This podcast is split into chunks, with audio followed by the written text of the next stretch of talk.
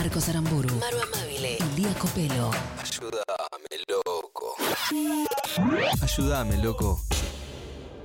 En su corcel, cuando sale la luna, aparece el bravo zorro. Al Y así hombre como volvió mar, Maru, volvió su columna, todo loco. Es político. Yay. Y con esta cortina un poco entramos en tema, por lo menos. Sí, qué linda los mediodías del zorro. Ahí en el, Lindo los en el mediodías del 13. zorro. Hemos hablado en este programa bastante del zorro. El uruguayo se ha declarado fan number one. No, va a tener que competirle a mi papá. Oh, me gusta Que mi esa viejo ha batalla. visto el zorro más veces que él, pues tiene más años. Me gustaría hacer como un, ¿cómo se llama? Un tiempo de siembra del programa que se hacían preguntas, pero del zorro. Yo quiero hacer una reivindicación de la película de Antonio Banderas. Gran película. Gran película. Gran película. Gran No soy muy fan del zorro, no porque lo desprecie, sino porque no lo he consumido. Así que me nutriré de tu columna. Ah, vamos a hablar eh, de la otra parte del zorro, que era la parte en la que él era Guy Williams. O Armando Joseph Catalán. Ay, Qué nombre. Qué nombre de galán. Qué nombre de galán. Es, eh, básicamente es un argentino que nació en otro lado. Él sí, eh, así como hay algunos, como por ejemplo Sí. Ayrton Senna. Este es un concepto de Julia Biff, que una vez se lo leí en un tweet y lo tomé como propio. Es un argentino que nació en otro lado. Sí, los argentinos nacen donde quieren. Ta- totalmente. Pero en algún momento vuelven a su patria.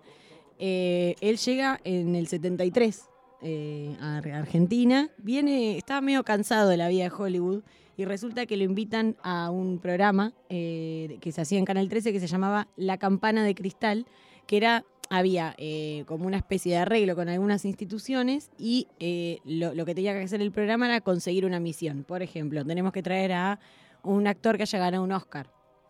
Entonces, si lo, si lo conseguían, X institución tenía que poner plata y eso servía para un fin solidario. Che, es bueno el programa. Muy bueno. Es como una misión, por de bailando por un sueño, una misión tenés. Exactamente. Algo así como un sol para los chicos, pero Un sol para los chicos se junta con bailando por un sueño. claro. Bueno, él ya estaba retirado, Guy Williams. Sí. Eh, no lo encontraban, lo encontraron por la guía telefónica. Lo invitan y viene. Y viene también, eh, entre otras cosas, porque esto estaba muy harto de la vida de Hollywood. Se termina quedando en Argentina porque es como que su estilo de vida termina llevándose muy bien con cómo vivimos acá, por supuesto.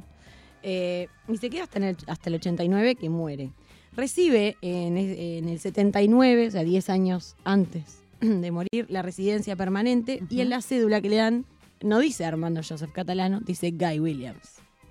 Ah, Nice. nice. O sea, se quedó con su nombre artístico, O digamos. sea, li- argentino y con su nombre artístico. Total, Lo se construyó una ficción hermosa. Hermoso. Eh, bueno, él acá hizo bastantes cosas, hizo unas, unas temporadas en Mar del Plata que fueron muy exitosas. Tuvo dos novias, un poco superpuestas, podemos decir. Dos se amores. superpusieron. ¿Eran famosas? Eh, no, Araceli Lizazo es una que fue la que estuvo con él hasta que él murió. Y otra que se llama Patricia Goodlife. ¡Ah! Patricia Goodlife es buenísimo. buenísimo. Patricia Buenavira. Te puedo decir Patty Goodlife. Patty Goodlife, o sea, es mi nombre drag queen, lo acabo de decir, Patty Goodlife. Patty Y Goodlife. no sé si coinciden que Araceli será por una relación directa con Araceli González, pero uno imagina una mujer hermosa. Re. Cuando decís Araceli, no puede ser fea una Araceli. No, no, no hay manera. No hay manera. Definitivamente. Ay, Patty Goodlife me encanta. Patty Goodlife es bárbaro. Bueno, se le superponen las dos novias. Bueno, nada, él se queda acá, eh, prueba Argentina, se da cuenta de que esto es bárbaro, no se vuelve más. Resulta que, eh, bueno, viene en un momento muy complicado, ¿no? 73, eh, años turbulentos en, en el país. En el 83 ya era pleno ciudadano argentino, Sí. completamente argentino.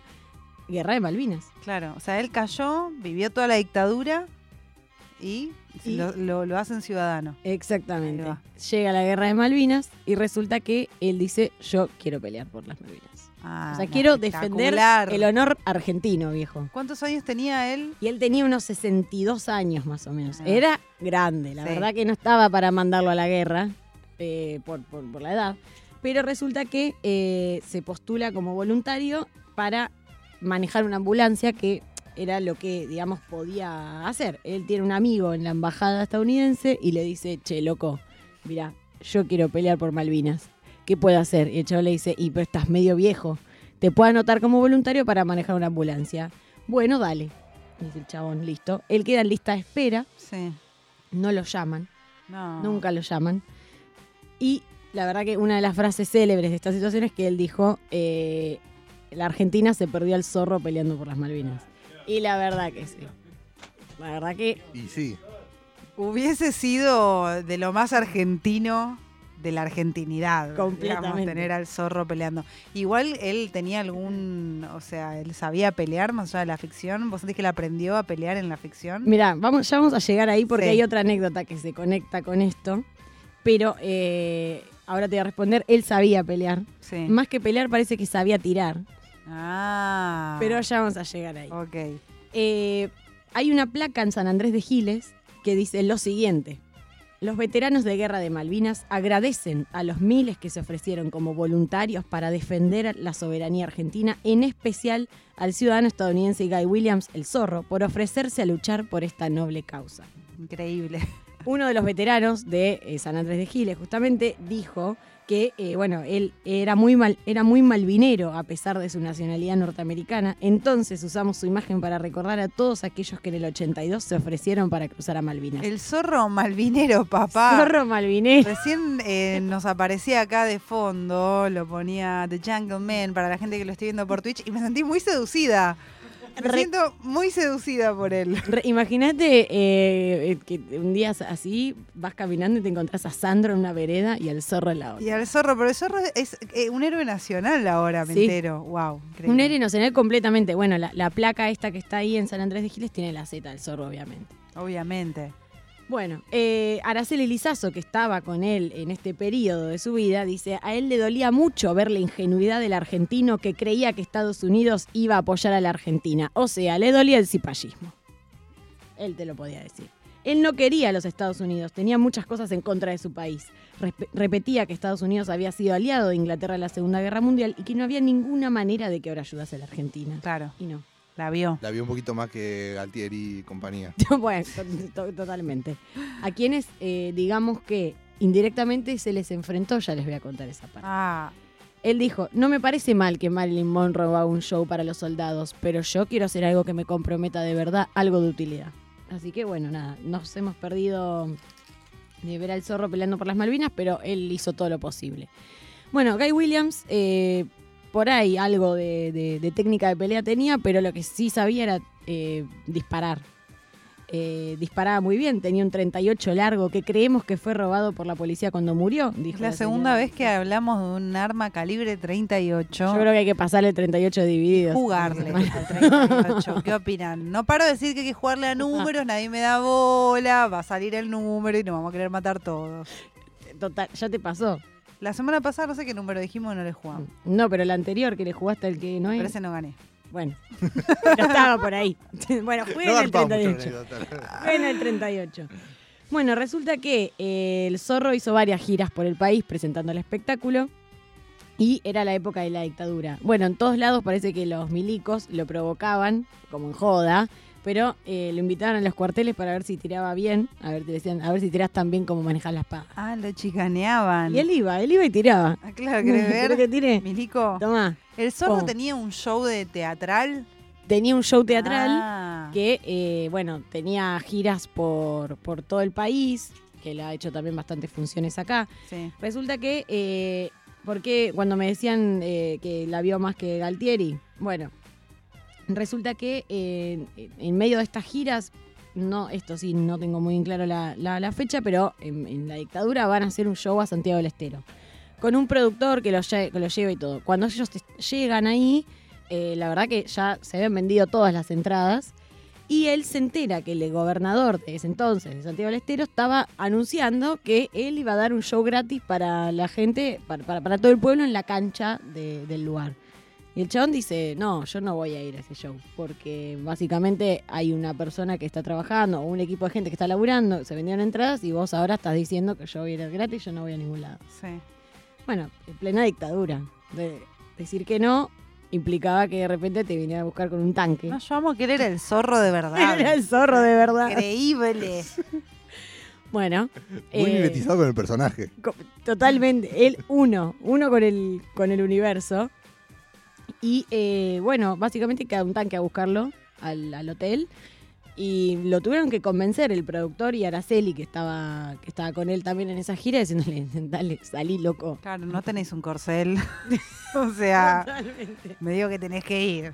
Sí, sacate el antifaz, Diego de la Vega, y andá a Sí, poner sí. la cara, viejo. Wow. Eh, bueno, al final se sube al, al, al, eh, tanque, va hasta, hasta esta cancha donde estaba lleno de gente, no se cambia como el zorro, así con la ropa de civil, se sube y dice, eh, bueno, hola, qué sé yo, lamento que hayan sido engañados, yo no voy a dar un show ahí, fui contratado por una obra de teatro, lo siento. Y después él fue hizo su función de teatro.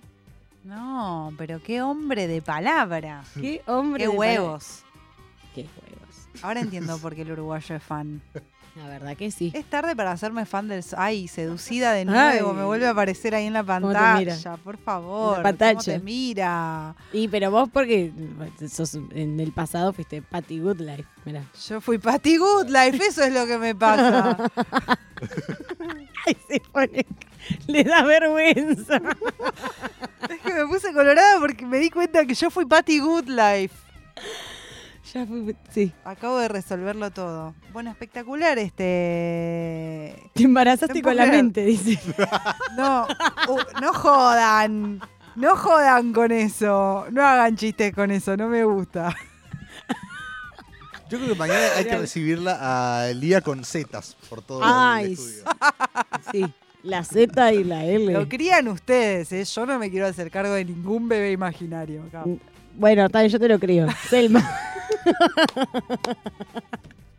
¿Qué dice la productora? Una guarangada no se puede reproducir. No, no, no, no, no. Bueno, vamos a escuchar eh, divididos. ¿Tenemos? Vamos a escuchar otra cosa. Perdón, para un penal al pedo. Sí. Al pedo. Bueno, la es- No, peor amerita, la verdad que- conductora, dice mal las tildes, le tira mal el tema. Mira la cara que tengo de embarazo virtual. Ahí va. la cara de embarazo. Cara de embarazo virtual. Embarazo virtual y retroactivo. o sea, Deja de ponerme la foto. no, no, no, no, no. Me dio calor. Igual eh, es un buen embarazo eh, este. ¿eh? Pongamos el tema que haya, chicos. ¿Qué pasa? Chao, chao.